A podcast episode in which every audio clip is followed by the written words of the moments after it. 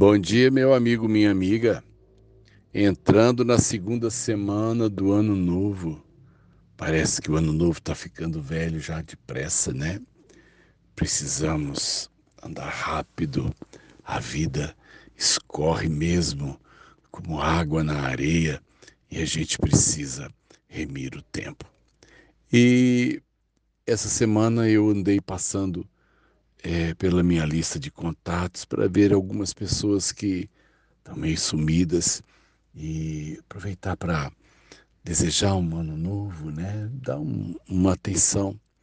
E um dos contatos em que eu falei que você tenha um 2023 novo pela graça de Deus.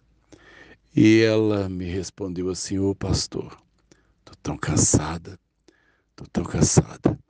Tem tanto tempo que eu estou esperando por um ano novo e eu estou muito cansada. Eu pensava nas lutas que ela atravessa, parece que o ano se renova, mas os problemas do ano velho passam para o ano novo e a gente, na verdade, muitas vezes está rolando uma pedra pesada morra acima. E essa é uma sensação que às vezes vem diante né, de, um, uma dificuldade que ela é, é enfrentada diariamente. Eu preciso enfrentar todas as manhãs inimigos antigos e essa sensação às vezes de que as coisas não caminharam abate mesmo o nosso espírito.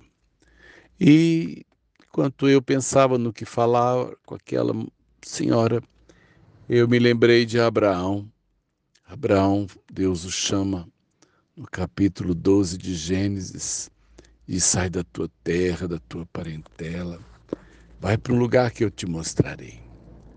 É importante que, que quando eu vá em direção ao novo, esse novo seja algo que Deus me chamou, algo que Deus me prometeu. E foi isso que Abraão fez. Ele ouviu uma voz de Deus e, ele, e Deus falou para ele que ele podia sair, sair da vida que ele tinha, sair do meio da cultura que ele vivia. Ele, Deus tinha algo novo para ele.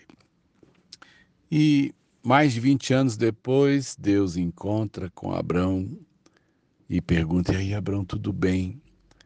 E a, resposta de Abraão é uma resposta pessimista. Ele disse ao Senhor: é, Até hoje eu estou sem filhos.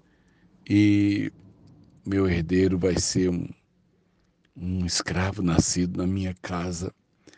É, a resposta de Abraão é em cima exatamente de uma frustração. Ele deu passos na direção da promessa, mas ele não chegou nela, e eu creio que isso abate até os, aqueles que depois serão chamados de o pai da fé. Abraão tinha fé, e nesse momento ele está abatido. E Deus diz: Não, eu, as coisas vão mudar na sua vida, Abraão. E pouco tempo depois, nasce Isaac, o filho da promessa, e ainda que pareça ter tardado tanto a concretização, o que Deus nos diz não muda com o tempo. Deus não levanta expectativas na nossa vida para depois nos deixar na frustração. Eu preciso acreditar naquilo que Deus me disse.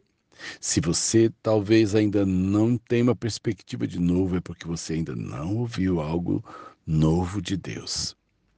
E nesse começo de 2023, eu gostaria muito mesmo que o novo de Deus viesse.